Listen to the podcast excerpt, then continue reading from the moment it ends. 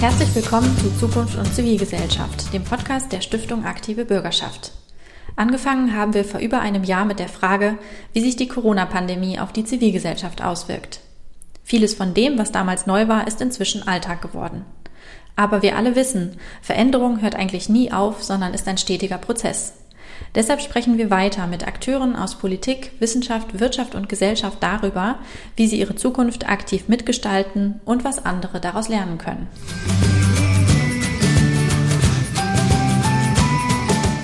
Herzlich willkommen zu einer weiteren Ausgabe des Podcast Zukunft und Zivilgesellschaft der Stiftung Aktive Bürgerschaft.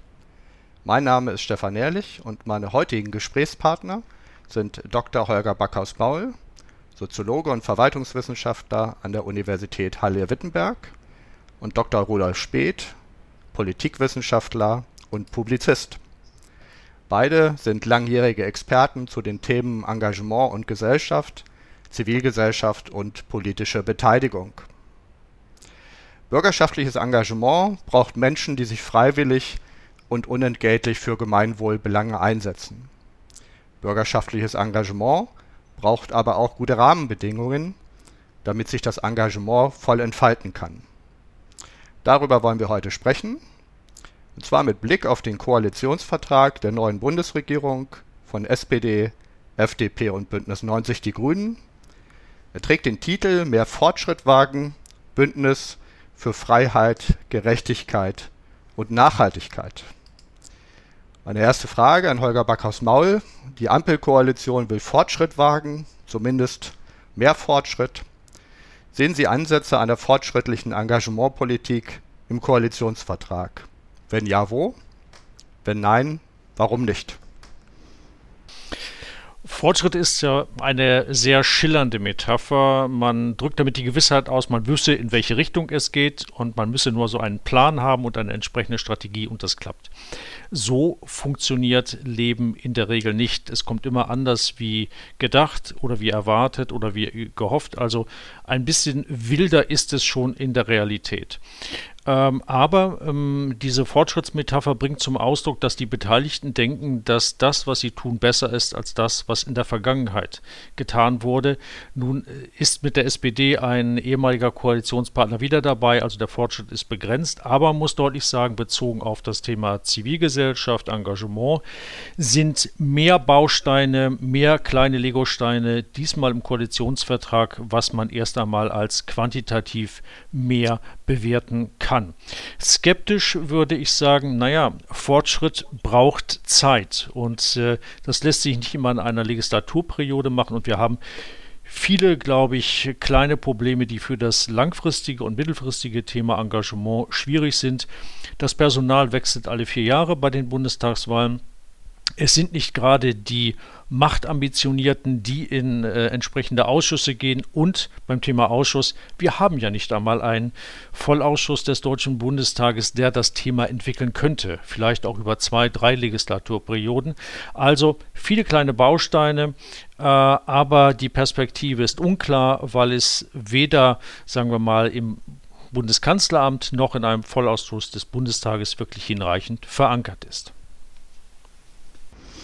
Wenn ich Ihre Worte mal ein bisschen zusammenfassen darf, äh, dann würde ich sagen, also gedämpfte Hoffnung auf mehr Fortschritt. Oder spät, Sie haben jüngst gesagt, die Zivilgesellschaft hätte den Koalitionsvertrag der Regierung überwiegend wohlwollend aufgenommen. Es sei aber nicht klar, ob die zivilgesellschaftlichen Gruppen gegenwärtig in der Lage sind, bei diesen großen Aufgaben einen substanziellen Beitrag zu leisten. Was meinen Sie damit?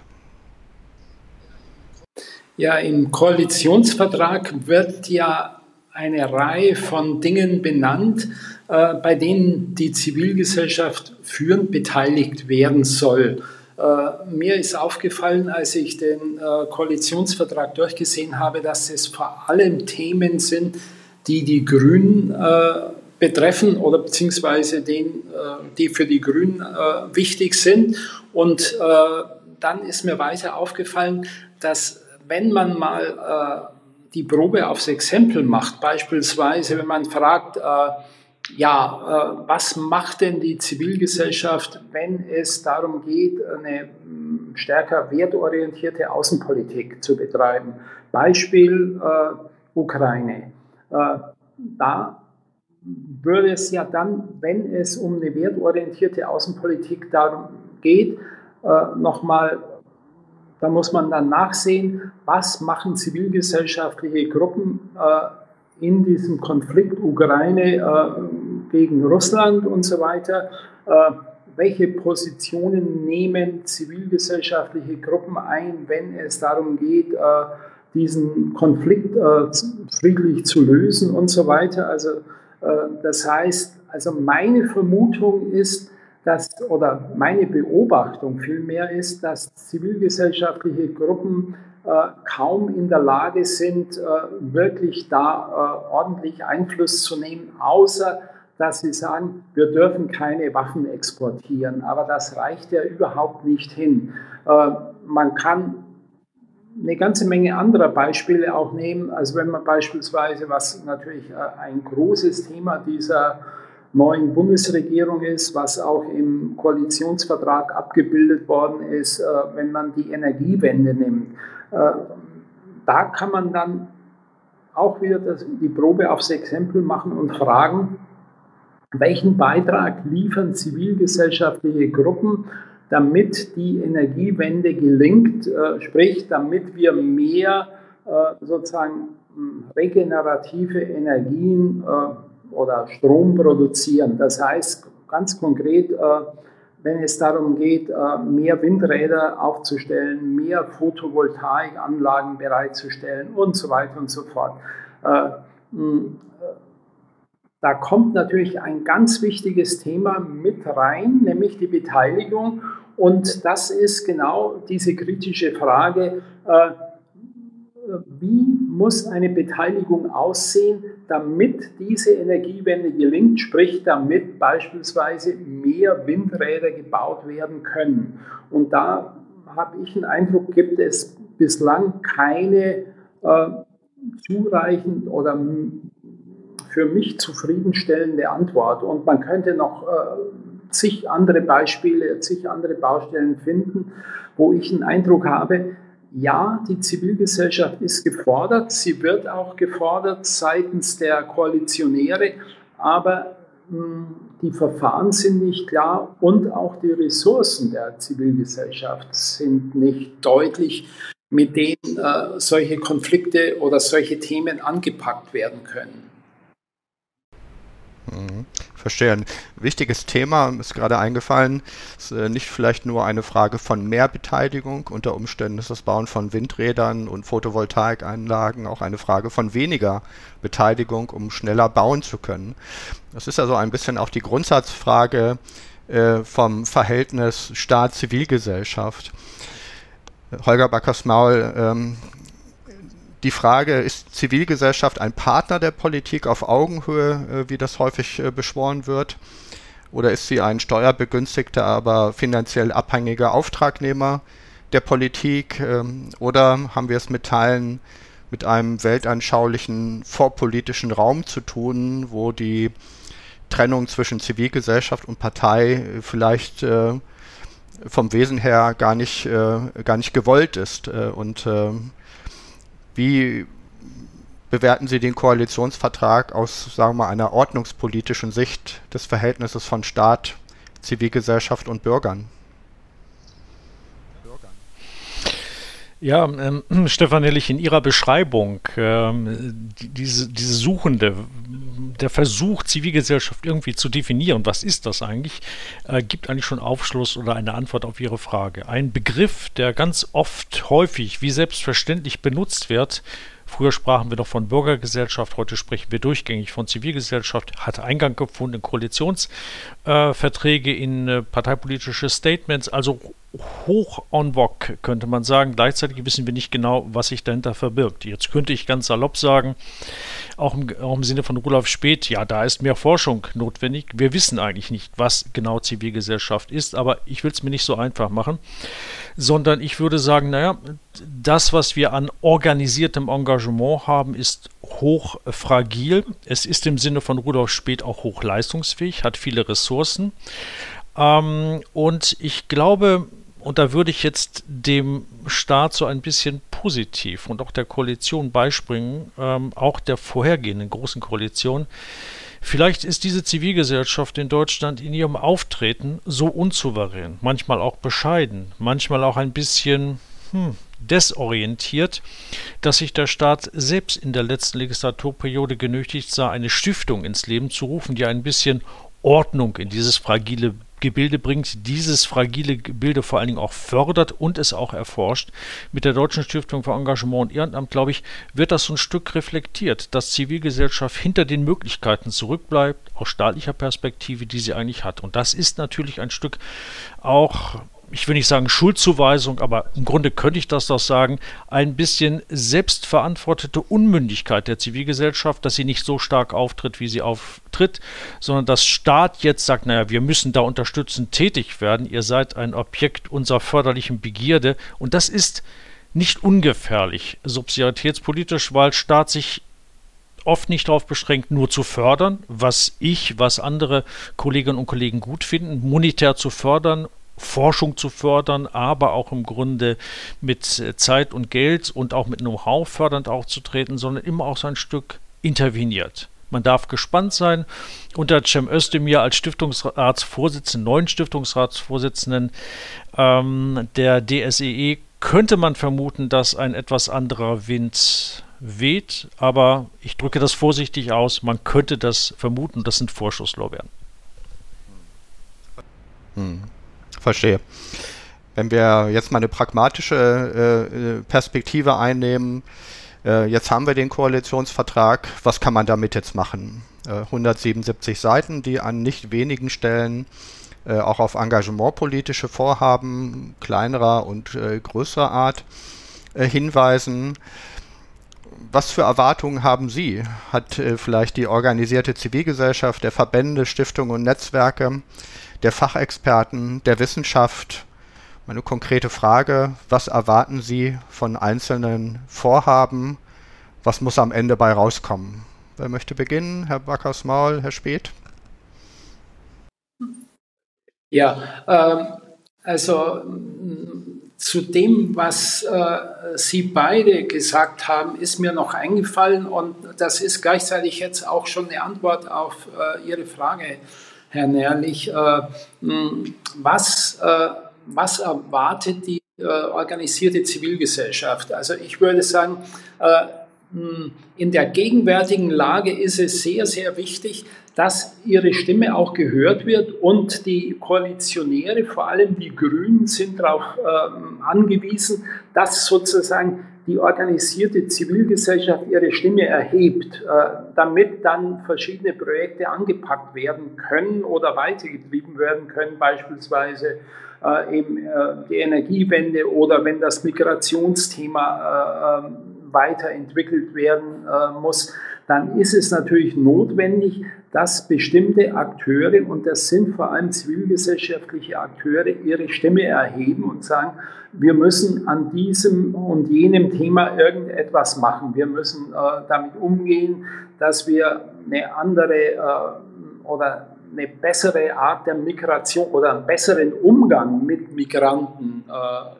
innerhalb Europa, innerhalb der europäischen Grenzen äh, hinbekommen und so weiter. Nur, äh, das ist mein Eindruck, die zivilgesellschaftlichen Gruppen sind nicht in der Lage, so etwas selbst zu machen, sondern sie können nur faktisch ihre Stimme erheben und müssen aber, glaube ich, auch äh, sich beschränken und sich bewusst sein, dass sie nicht äh, sozusagen Forderungen aufstellen und glauben, dass diese Forderungen dann auch maximal äh, umgesetzt und durchgesetzt werden können, sondern äh, die, die äh, wichtigste Aufgabe von zivilgesellschaftlichen Akteuren ist wahrscheinlich doch, äh, die Stimme erheben zu können, zu sagen, das und das ist aus einer Werteperspektive oder aus einer Moralperspektive sozusagen äh, ja, wichtig, dass man, dass man das Thema anpackt, aber gleichzeitig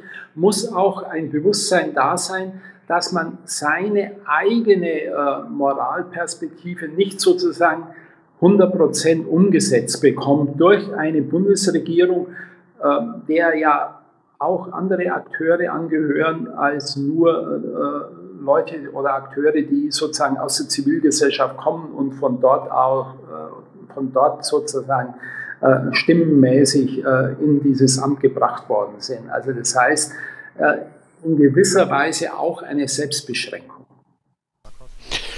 Ja, ich glaube, da kann, kann ich gut anknüpfen an das, was Rudolf Speth auch in der ersten Runde schon angedeutet hat. Ich glaube, Zivilgesellschaft, so wenig wir darüber auch wissen, wir haben ein paar Ahnungen, ein paar Vermessungen, ein paar Ideen, das ist aber in Deutschland sehr fragmentiert. Wir haben es mit einer Schrebergartenkultur zu tun.